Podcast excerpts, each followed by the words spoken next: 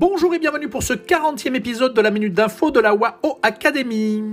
Ce lundi 20 septembre, le parc à thème américain Universal Studios a ouvert ses portes à Pékin. Ainsi, les deux plus grands parcs à thème du monde sont présents en Chine continentale, car Disneyland Shanghai avait ouvert en 2016. L'ouverture d'Universal Studios est un succès grâce à la reprise des voyages post-Covid en Chine. Selon notre information, le niveau de déplacement des consommateurs chinois a atteint 87% de celui de 2019 sur la même période de vacances de la fête de la Lune. Pour terminer, notre champion français du Puy du Fou, nommé plusieurs années meilleur parc du monde, a signé un accord avec la ville de Shanghai pour créer un concept immersif nommé Saga, dont l'ouverture est prévue en 2022.